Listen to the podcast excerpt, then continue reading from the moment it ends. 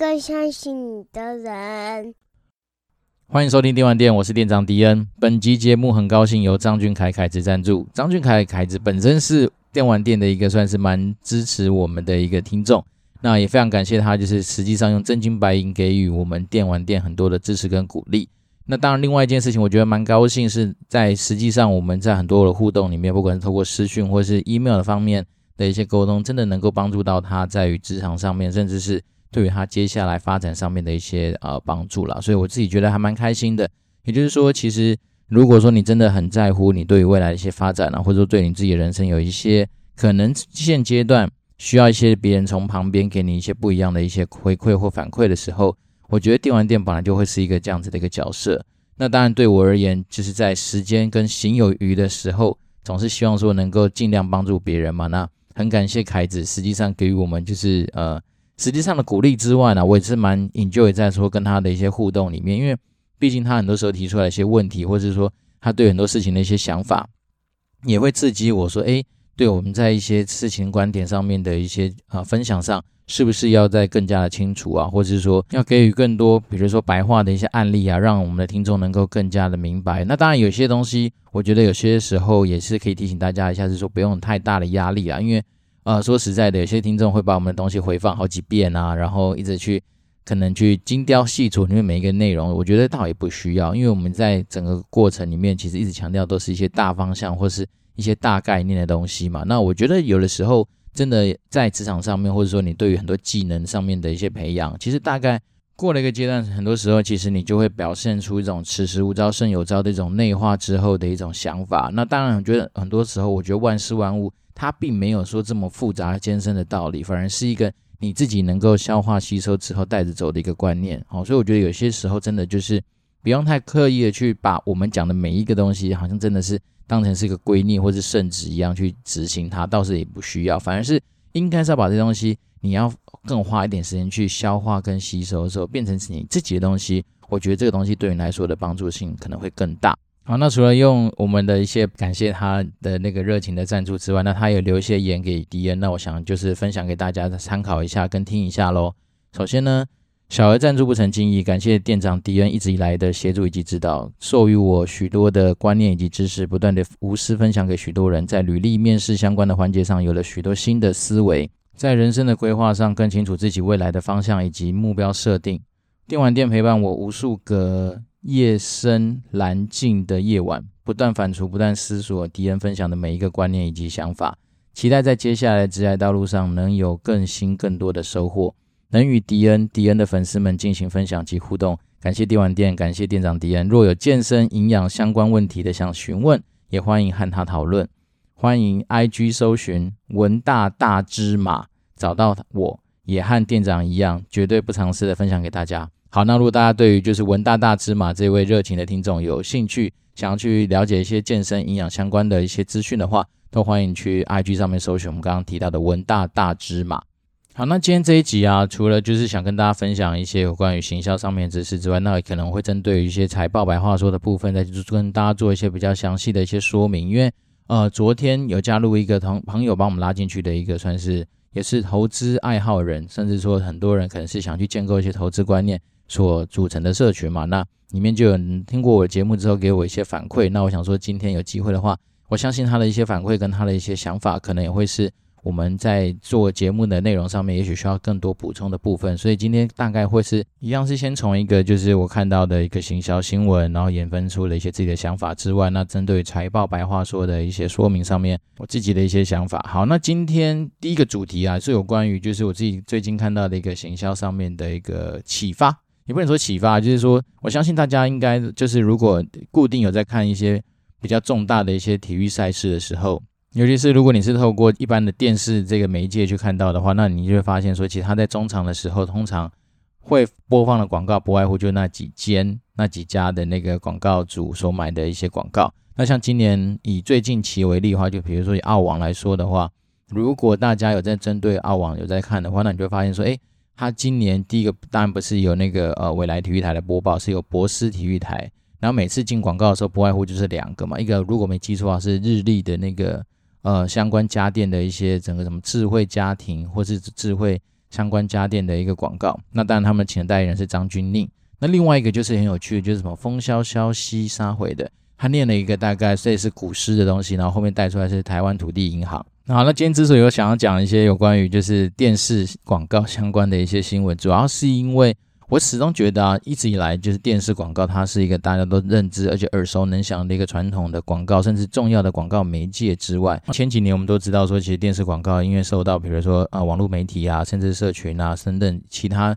呃，投放媒介的一些兴起嘛，那电视广告在很多的报道里面，或是很多的一些，不管是行销的期刊或什么，都会说，哎，电视广告其实慢慢的很多广告主对于他的喜好程度，甚至说他的 TA 的接触到的程度，似乎有在下滑的一个状态，甚至是以前以我们在公司上班，然后可能每一段时间就会有一些广告公司广告的一些投放的一些整理啊，或者说啊广告预算上面的分配上面的一些参考的时候，你就会发现说，其实对于电视上面。的一些呃比重啊，可能是有一些下滑的一个状态，但是这些现象在二零二零年的时候反而产生了一个不一样的一个质变，因为二零二零年我们都知道是在一个疫情严影响严重的一个情况之下，所以呢，其实对于很多的媒体的一些预算上面的分配也产生了一些的啊变化。那这篇报道我觉得主要一个大重点，它就在于说，根据 IAB 的调查，美国各大品牌与广告主们，他在今年的广告预算的对比上面来说，都比二零一九年来说。大概平均减少了二十 percent。一方面可能是因为对于疫情未来还是目前还是很多不确定性嘛，所以对很多品牌主来说，他自然就会觉得说，呃，我在预算的控管上面可能要做一些比较保守的一些投资。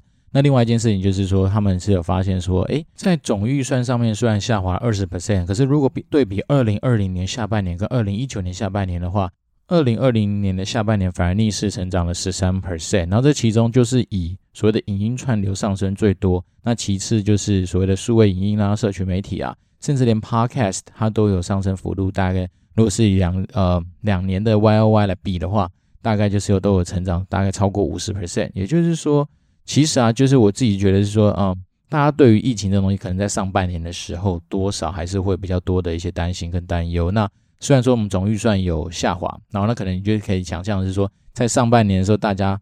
比较不爱投入，甚至比较不敢投资。那当然下半年可能随着说，不管是美国经济或全球经济局势看起来好像也没有那么大的震荡，然后再来是说，对于很多的一些局势跟态势都比较稳定了，所以自然而然对于很多品牌商来说，诶，他可能对于所谓的行销案啊，或者是说一些广告的投放，甚至预算的释放上面。就会比较能够回到一个正规的一个角度上面去，因为我相信，其实对于疫情这个东西的不确定性，它其实对于很多品牌公司在做一些行销规划或者行销资源上面的一些布局上，它可能会先暂缓。那一旦到了下半年，大家看起来好像都不错，甚至是有些人可能发现说啊，我上半年的业绩有些落后嘛，我需要靠下半年来补充的时候，就可能反而会加重你下半年可能对于行销预算分配上面投资的一些力度跟就是强度。那这就很明显的就可以知道说，哦，我们可能历经过。上半年这件事情上面的一个呃不确定的一个风雨飘渺的状态，那下半年调整完之后，那自然对于你很多的一些预算上面的消耗就可能会发生，然后再来是。实际上，在实务上面来说，其实很多时候我们对于所谓的预算消耗跟消费这件事情上来说，它还是多少会有一些它就是必须要去 follow 的规则。然后有可能很多时候有些，尤其是公家机关嘛，大家常常在说说，你今年列的预算就是要用真用心认真的去把它消化预算，把它消化完。那其实它是有多少还是有些道理在的，因为有些公司呢，它可能在编列明年的预算的时候，它会以今年的预算的使用状况来作为一个很重要的这个参考指标。举例而言嘛，好，比如说我们讲一个比较白话的，比如说你在呃文具的编列上面，也许是一年是十万，好举例，但是呢，你今年怎么样用就只用了五千，那这个东西都会影响到你明年预算上面的编列。因为如果假设很多人没有特别去细究那个原因的时候，他就会发现说，哦，今年五千就可以过完一年嘛，但实际上搞不好你的状况是说，因为今年大家都在家里上班，好，所以在文具的消耗跟使用上面本来就会产生很大的落差。可是呢，很多时候有些单位可能因为疏于说这种东西一个一个去雕。那他可能就觉得说，你为什么预落差这么大？对，那搞不好你根本大家就是两两个加起来除以二，搞不好你明年的预算实际上就变成大概是五万上下。那这东西多少都有可能会影响到隔年的预算上面的分配嘛。所以说，对于很多行销的预算的使用上面来说也是这样。好，我们可能因为上半年在没有太大量去推广，或者说大量去消耗行销费用的时候，你可能会产生的是一个，哎，可能是低于基期的一个。所谓的业绩上面的结果，那你下半年当然就是要努力把它追回来嘛。那当然，另外一件事情是说，其实很多时候很多人在去年因为因应所谓的疫情爆发的不确定性的时候，那可能会把一些原本既有的排程，那也许因为受到说，然后被迫要在家里上班，或是被迫被隔离等等没办法上班的一个状况之下，有一些可能在上半年本来安排好的一些，不管是行销的计划，或者是说要上市的一些项目，可能就会因此而顺延到下半年。所以呢，它就会导致说，你今年很多的一些预算，然后可能就会发生在去年的下半年。那大家有没有好奇说，为什么就不把它延到二零二一年呢？那我们刚刚就讲嘛，因为你很多行销预算上面的一个分配，它其实是有年度必须要使用完的一个规定跟规则。所以像我记得，如果没错的话，以前呢、我们大概就是每一季都要关账，因为它每一季它就会去做一个下一季的预估。所以也就是说，你今天假设你今天规划是在 Q 三的一些预算，很多时候你根本没办法移挪到 Q four 去使用，甚至是有些你可能就是规划在二零二零年的预算，你完全没办法移到二零二一年去使用。所以实务上来说的话，很多时候你会发现，哎。有一些真的预算爆棚的一些产品，或是说一些团队，他们很多时候可能在 Q 三、Q 四的时候，真的会认真的想说，我们是要去做一些比较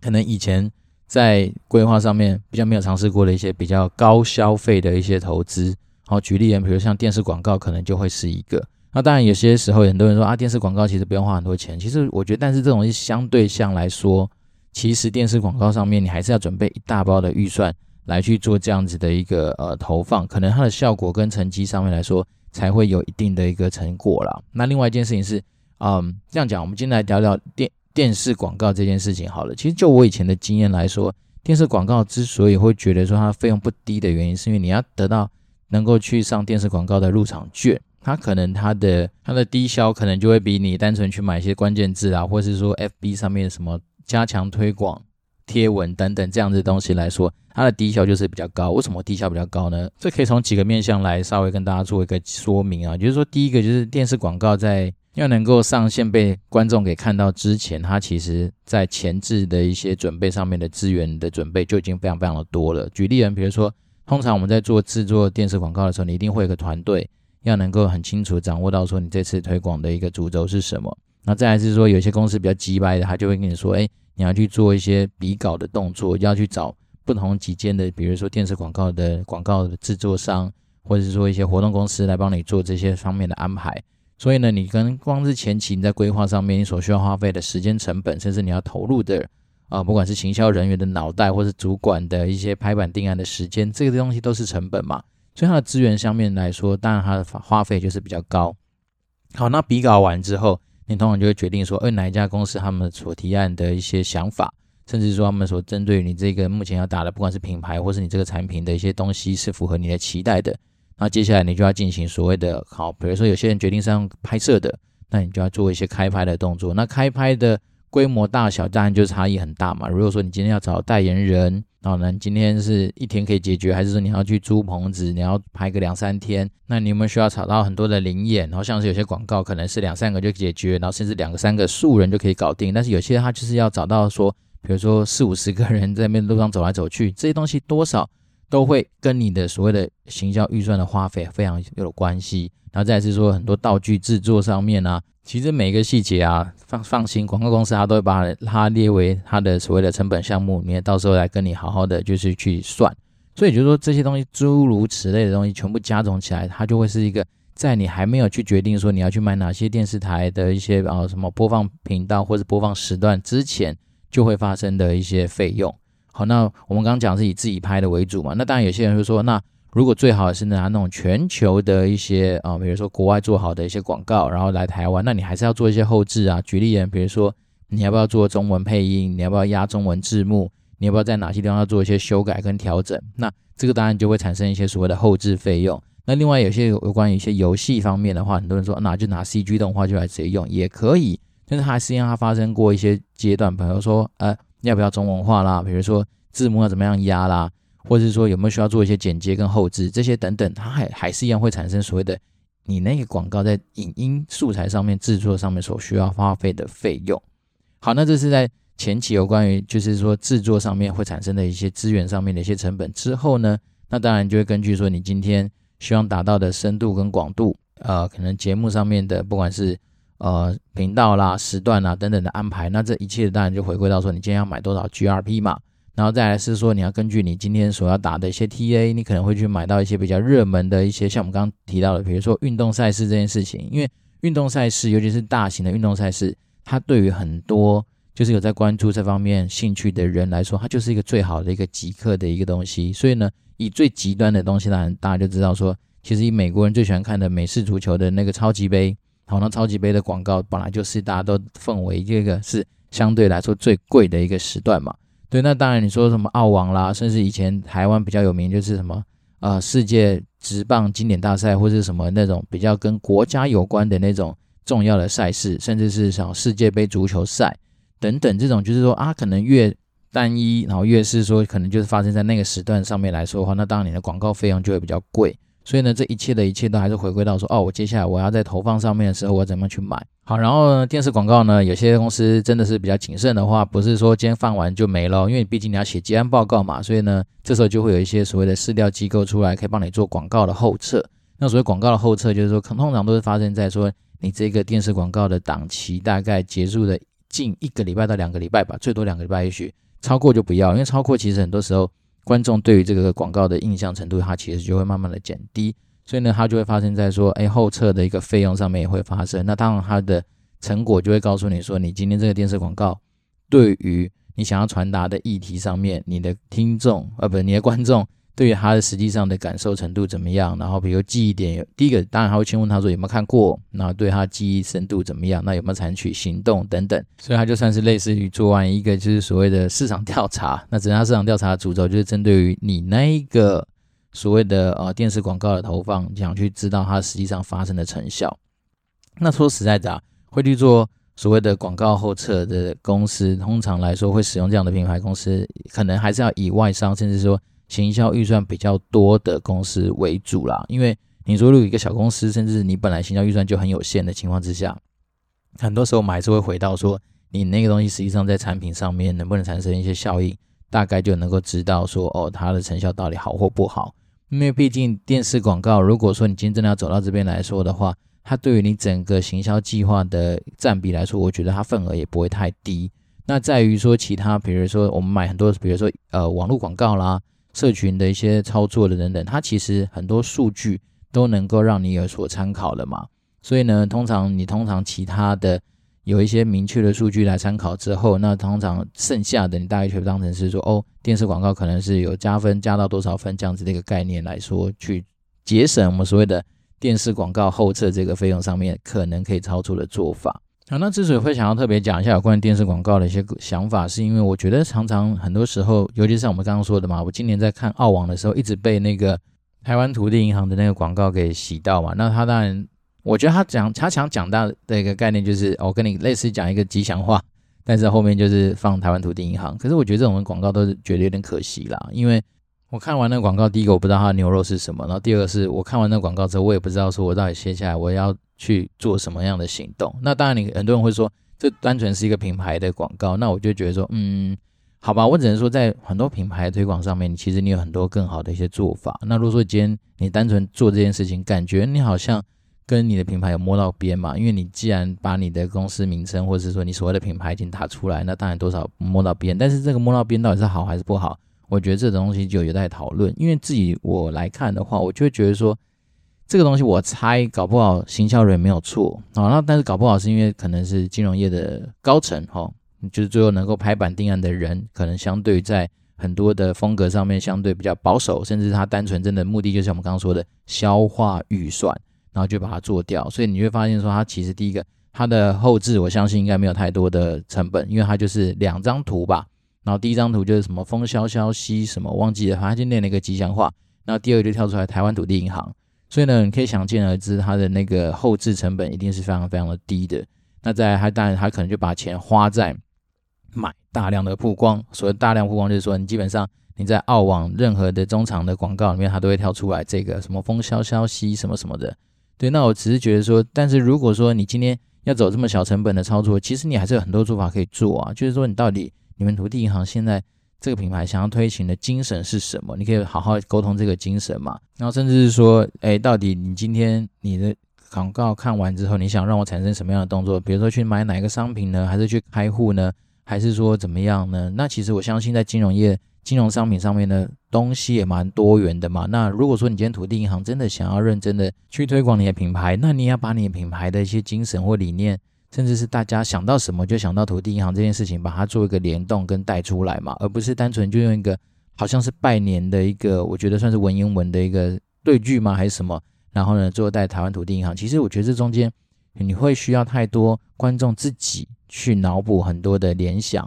那如果说今天大家在脑补的方向错误啊，或者说不愿意做这件事情的上面来说的话，那你今天这个广告很可惜，单纯只是做一个台湾土地银行的曝光。好，那我只是觉得说，如果你既然都已经花到这么多钱买了这么重要的时段的话，是不是你应该再去针对牛肉这件事情上面，反而去多做一些琢磨，甚至是我们常常讲的说，呃，就是所谓的 call to action 嘛。那你在有那个希望。大家去做什么样 action 的动作，你可以去把它补上啦。所以呢，我只是觉得说，嗯，当然对比那个日历的就不用说嘛，因为日历就找了张军令来去做一个拍摄，然后整个画面的营造啦，甚至说他想要传达的一些他们产品的一些精神，我觉得都还蛮强的啊。所以这一对比当然就差很多。那另外一个东西，比如觉得呃，大家以前也是拿出来当成是笑话讲，就是那个好像是中中韩大战还是什么的，中间它不就是那个呃思思制药。就一直跳出来说干毛用叔叔用叔叔，然后大家就很很气嘛，就是说干，那台湾会输都是因为然后罗时丰出来一直唱叔叔嘛，对。那他那个广告其实我觉得传达的东西还蛮明确的，他就告诉你说思思有几种啊，然后他们想要叫你做什么，他们主要就是在卖药嘛，所以这个东西我倒是觉得其实还蛮明确的。虽然说他的台湾国语可能让你觉得说啊干尿我们会输都是靠都是因为他，但是这个东西其实也就是默默的就产生一个话题，而且他对于其实品牌的连接跟。印象上面来说，我倒是觉得比那个我们刚刚说的土地银行这个东西来说，可能还是比较好一些些啦。甚至是说，他对于呃，他这个东西卖的什么牛肉，他想要叫你做什么样的事情，其实还算是明确的。所以呢，就是回馈给，就是如果假设你今天真的有预算想要来玩电视广告的话，其实电视广告它一字一句都是必须要去。就是算是被雕琢的啦，原因是因为你的费用真的，你前期不管是有形或无形的一些资源的投入啊，其实它就是多嘛，所以那种东西真的就是我之所以我会觉得说电视广告，其实有的时候现阶段啦，在这个世代来说，不见得一定要把它当成是一个唯一的一个呃，甚至说当成是一个绝对重要的一个指标的原因，是因为现在真的有太多东西可以去取代电视广告的广告预算的花费跟投入。但是呢，假设你今天预算真的爆干多，讲实在的。你网络上各方面的东西该买，买完之后呢，其实电视广告本来也好，就会是一个在品牌的信任度的增加上面是一个蛮有效的一个媒介啦。所以这东西当然就提供大家参考。那只是说，假设你今天真的有机会玩得到哦，那当然我觉得其实累积这样的经验其实蛮不错的。因为从前期的规划沟通、錙铢必较去想文案啊，然后针对于实际上开拍出来之后的一些画面的一些雕琢啦，然后包括你那些媒体的选择啦。等等等等，它其实会让你更多一些故事，然后甚至很多经验可以累积下来。那通常，当然很多人说你要做一个完整行销人，走过几次的那个电视广告的一个投放或者准备，总是需要的嘛。因为这个东西至少它一定会打出去，然后可能如果今天这东西是你完成的，那还会是你一个你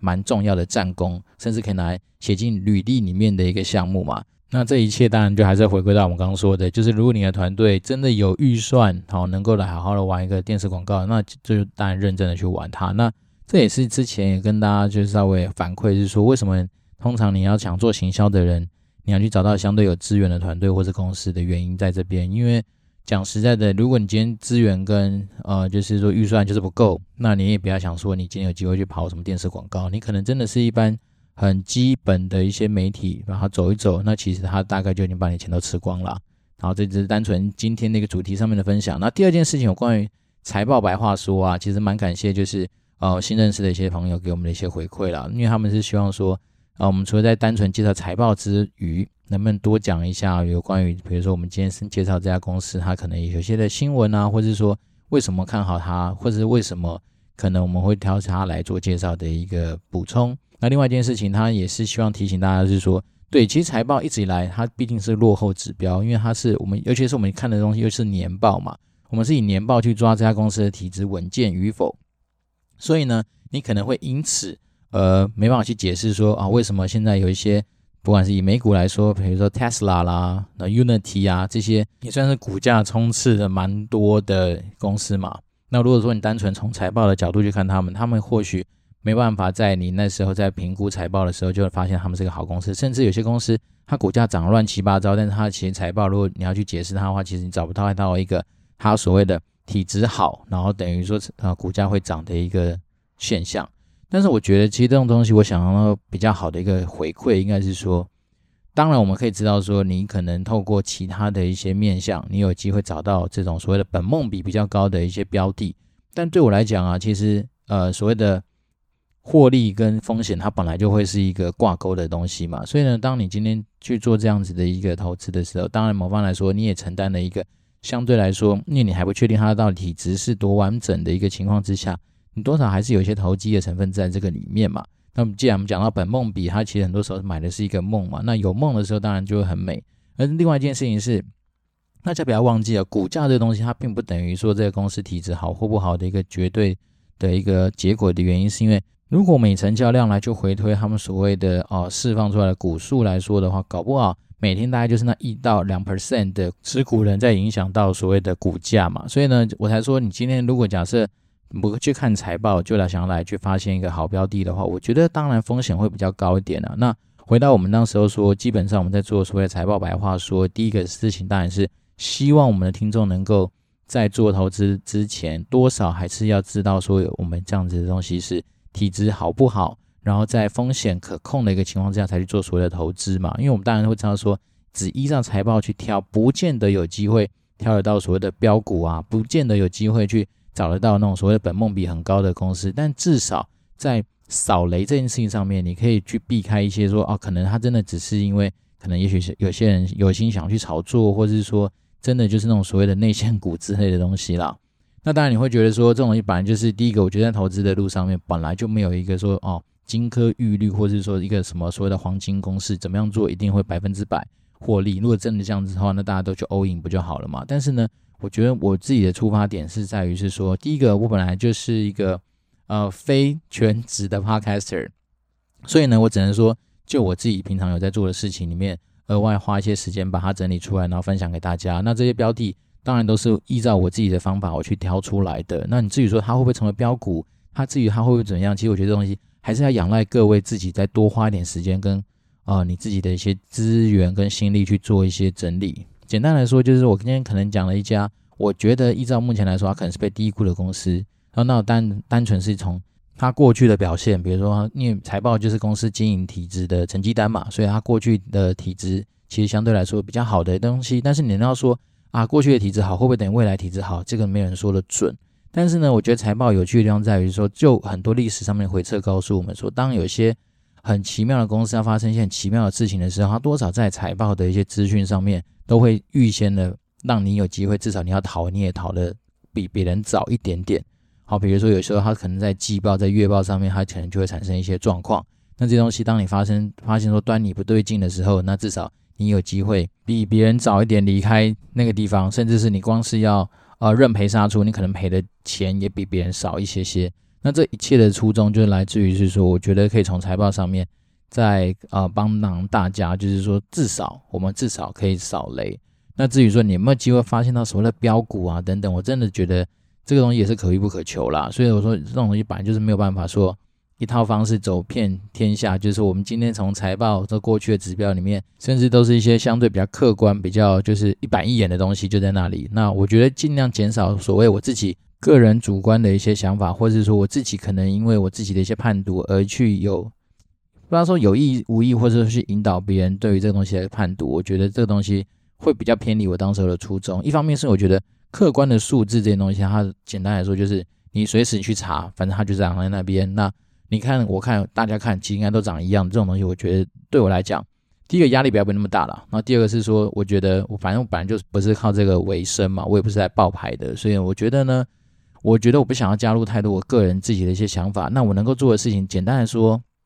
就像我以前一直跟大家开玩笑说，我其实我就想做的事情就是，我是一个资讯搬运工。虽然说我没办法做到像农夫山泉的老板常讲他们是什么大自然的搬运工这么厉害，但是我觉得有的时候。我们单纯只是把一些大家可能没有花时间，或者说刚好没有注意到的一些可能的机会点，我们讲的是也许是璞玉好了，那我就把它搬到大家面前。那至于大家怎么去解读它，我觉得这东西还是仰赖很多人对于就是相对来说在投资上面有自己的经验跟自己的判断，甚至是你在于很多自己的逻辑上面，你本来就会有你自己习惯的一些方式。通过这样的方式呢，我相信自己去找到的东西会比较甜呐、啊。那我们能够做的事情当然就是所谓的资讯搬运工，就是把一些我觉得可能至少可以帮你省下一点时间，就是你不用花出时间去大海捞针，但至少我把针拉在前面的时候，你要把它当成是说。它是绣花针，它是什么样的针？它是针筒的针，是上小的针都有可能。那这一切呢，还是要仰赖说大家自己去建构自己习惯的，比如说投资的一些呃逻辑，或者说投资的一些方式。那主要原因是因为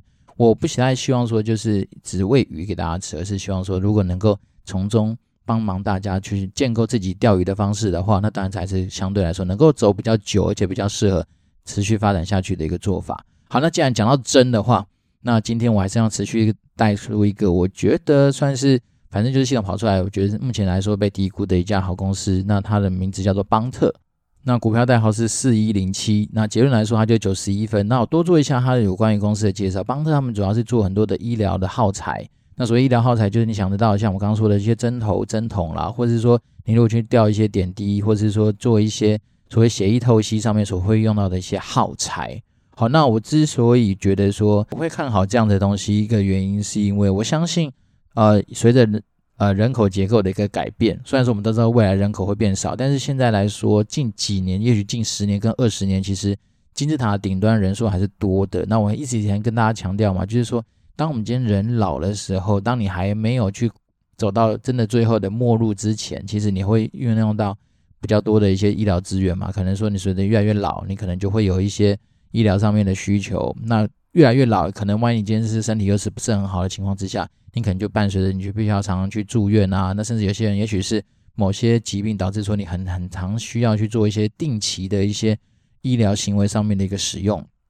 那这种所谓的医疗耗材啊，它其实简单来说就是不管你什么样的病，你只要用到这样子的一个，比如说我们刚刚讲的血液透析啦，甚至你吊点滴啦，甚至你做一些。就是有关于侵入性的一些治疗的时候，它那种不管针头、针筒等等，它就会用到嘛。那这东西它的量就是我不用管你说，你今天比如说糖尿病的药只能用在糖尿病的人身上，它这种基本上是犯很多的那种疾病，或甚至你要去医院可能是做一些检查，它都会需要使用到的一些耗材。那我就觉得它的市场基本上不会小。但你至于你要说它会不会突然爆炸性的成长，除非说你今天开始打仗，然后一次大量的有那种受伤的人出现。或者说一次发生做那种，比如说很重大的一些灾变，那通常来说这种东西的几率还是低嘛，所以在这种东西的概念之下，我相信它没事，它不会突然给你爆炸性的成长。例如说像我们想象得到，比如说啊、比如特斯拉啦，那比如说一些美股很厉害的标股，但是呢，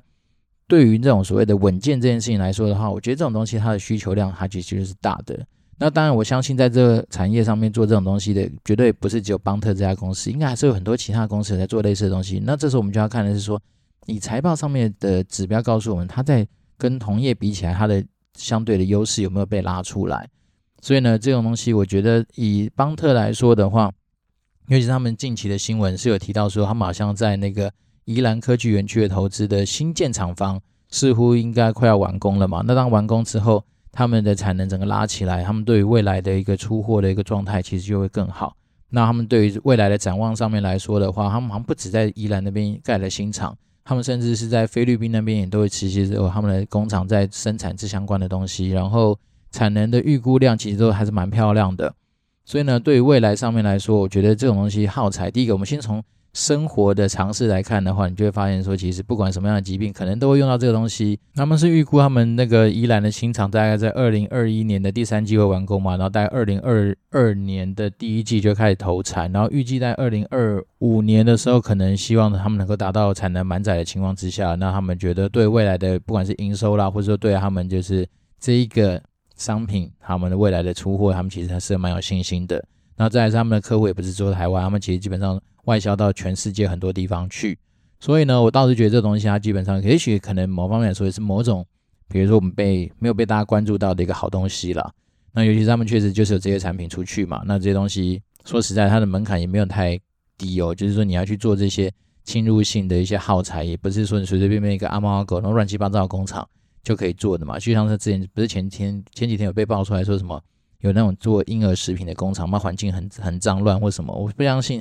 做这种医疗器材的东西，你妈你敢乱搞？因为说实在的，其实。呃，政府机关对于这种医疗器材或是医疗的一些东西的一些监管，我觉得相信来说，应该程度会比单纯的那种食品来说更高嘛。因为毕竟这种东西它就是跟人体有关，所以当然来说它出事情很就是不得了的一个东西嘛。好，那你就回到它的财报来看的话，基本上邦特它的毛利率大概四十三 percent，那以行业中位数来看的话，三十八 percent，就代表说，哎，它毛利率甚至是优于同业，所以他们现在所处在的一个事业的一个状态其实还不错。然后营业利益率大概三十 percent，那行业的中位数大概是八 percent，也就代表说，我他们真实实际上他们在赚钱的真本事上面是真的有他们一套的功夫。那原因是因为来自于说他们费用率控管是在十二 percent，那行业中位数来说，他们通常行业中位数的费用率来说是三十 percent，也就是说，其实他们真的在经营体制上面，不管是在费用的控管上面，或者说他们在他们不管是公司的经营的一些手法上面。确实有他那一套，所以他才有办法把费用控得比同业其他的都来得好。然后他们净利率是二十三 percent，那行业中位数的净利率大概是八 percent。所以你看，光是从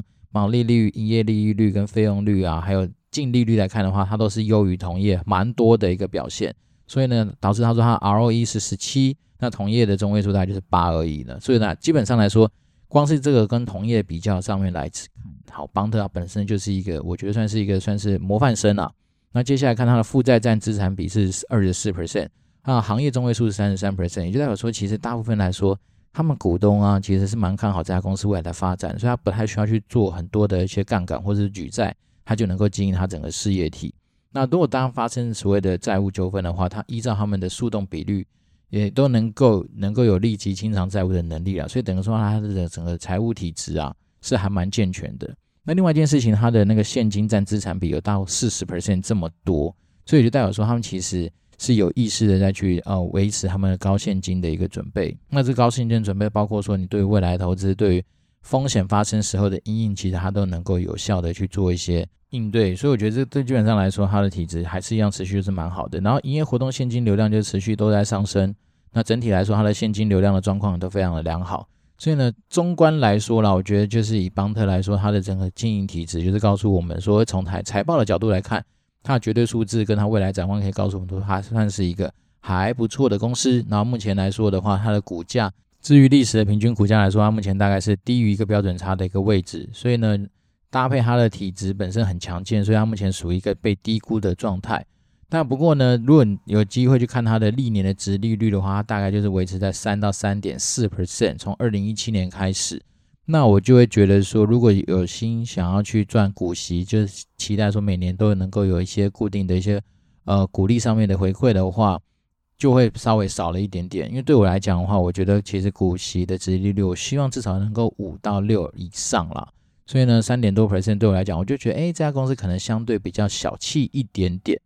那我当然我会把它列入我说，假设我今天就是目标，希望能够投资长期的未来，然后去赚到所谓的资本利得这件事情上面来看的话，这个公司会是我列入我的观察清单的一个指标。但是呢，会不会真的目前就是拿真金白银去的话，我必须我还是要想去看一下，说它到底的未来对于鼓励这件事情的发放上面会不会做一些调整，或者说更大方一点，那我可能才会小单的去试试看这样子的一个投资标的。好，那今天呢讲的比较多，有关于说一些就是，嗯，我们对于比如说行销费用上面的一些想法，尤其是二零二零年下半年，可能真的是因为疫情的一些呃影响跟局势上面的变动，所以呢，你就可以从中去推敲出很多的行销费用上面的一些想法。然后另外一件事情是有关于说对于电视广告这件事情，我自己的一些呃浅见啦，也不能说是说多厉害或者多精辟的一些见解，我只能说身为一个。所谓的正常的一个观众，哈，比如说我们都有在看新闻啊、看电视啊、看啊体育台 等等的一个人，那我们有时候看到一些电视广告上面的一些心得想法，那再来是最后就稍微针对于财报白话说的一些东西，再去多做一些我自己看法上面的一些想法跟分享。那主要的其实还是很期待是说听众能够透过电玩店的一些分享，去启发到说你对于人生的规划上面有没有一些你自己的一套逻辑。那我觉得有些东西其实不要盲目的去 copy 或者模仿了。如果可以的话，当然就是一定要反刍跟反思之后变成自己的东西，我觉得那才能够跟着你走更长远的路。那当然最后还是要非常感谢我们这一集的呃热情听众。张凯子也是文大大芝麻的呃现金赞助，然后非常感谢他，就是持续给我们电玩店很多支持。然后另外呢，就是发生一件不幸的事情，就是我刚在录制节目的时候，我的监听耳机它就断掉了。好，所以接下来我其实是一个非常狼狈的状态，把今天这一集录完。那我应该这几天就会想办法再去把一个监听耳机给搞到手，因为我觉得其实这个东西还蛮重要的。好，那这样真的是非常非常谢谢，就是。我们热情听众持续给我们很多的一些回馈跟一些鼓励啦。那我觉得我把每个意见都当成是鼓励的原因，是因为毕竟第一个，我们做这个节目并不是我们的本业。好，当然如果说能够有成因此而产生很多的收入的话，我也觉得非常开心。那但第二件事情是，我的初衷本来就是希望说能够把我自己想到的一些事情，甚至说我们所谓的资讯搬运工嘛，我看到一些相对来说对大家可能比较有价值的一些资讯，就分享给大家去做一些参考。那不外乎都是希望说，能够让大家在整个生活上面啊，或者说在你的忙碌的工作之余，能够有不一样的声音，能够提醒你，或者有不一样的声音给你一些不一样的思考的方向。好，那这边我们是电玩店，然后在我们录制节目的时候，其实天气就从阴转晴了。那我相信大家快迎接到呃，剩下没几个小时嘛，周末就要来临了。那希望大家心情跟我一样，就可以由阴转晴。好吧，那就祝福大家有个愉快的周末。我们这边是电玩店，我是店长迪恩。好，拜拜，我们下次见，拜拜。